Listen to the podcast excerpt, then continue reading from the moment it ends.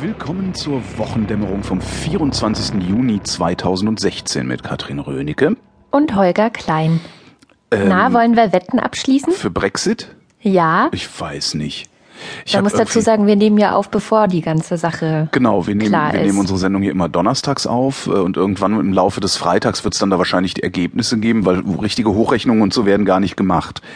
Mhm. Ähm, ja, von daher weiß ich nicht. Ich also ich weiß Ich wette, dass sie dabei bleiben. Ja, okay, So. aber, aber eben sehr, sehr knapp und zwar so knapp, dass das, ähm, ähm, dass das auch nicht gut ist. Also dass die, weißt du, dass die, also wenn es jetzt irgendwie 70 zu 30 oder sowas zum, zum drinbleiben ausgehen würde, könnte man ja sagen, okay, verloren, gut.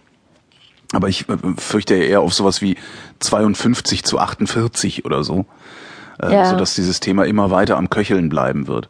Was jetzt wiederum ganz gut sein könnte, um die EU ein bisschen äh, unter Druck zu setzen, ähm, da vielleicht mal ein bisschen Reformen zu machen oder sowas. Weil Ja, aber muss jetzt es der so- Druck aus Großbritannien sein? Anscheinend. Also, meinst du? Ich Ja. glaube ja, dass das genau der Druck ist, der gerade am wenigsten, ja, sinnvoll ist. Zumindest aus meiner Sicht, wenn man die EU tatsächlich reformieren will.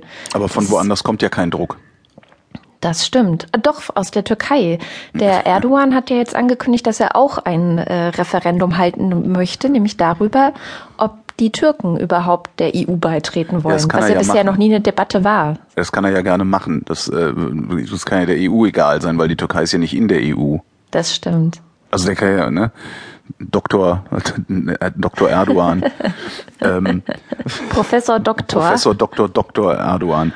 Ähm, also es kommt ja kein Druck von nirgends. Also es ist ja nicht so, dass jetzt irgendwer mal hingehen würde und sagen würde, weiß ich nicht, irgendwie eines der starken Länder in der EU, Frankreich, Deutschland, äh, Italien oder so, äh, so wir müssen jetzt hier mal richtig anpacken und versuchen, dieses System zu reformieren. Ähm, ganz im Gegenteil sieht es ja immer so aus, als wäre es ein unreformierbares System.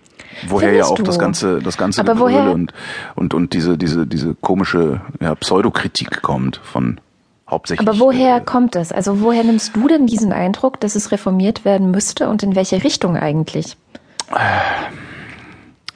Das ist ein, äh, das ist ein so abstraktes Gebilde, diese EU, dass Ja.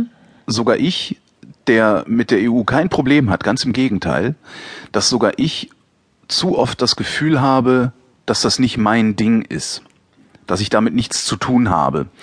Ähm, ich sehe immer wieder, dass irgendwie ähm, Politiker, also Bundes, die Bundespolitik irgendwas durchsetzen will, was sie nicht schafft, dann geht sie zur EU, dann wird es auf der EU-Ebene beschlossen und dann sagt die Bundesregierung, da konnten wir nichts dafür, das war die EU. Das sind so, das sind lauter klitzekleine Kleinigkeiten, die so über die Jahre immer mal wieder passieren.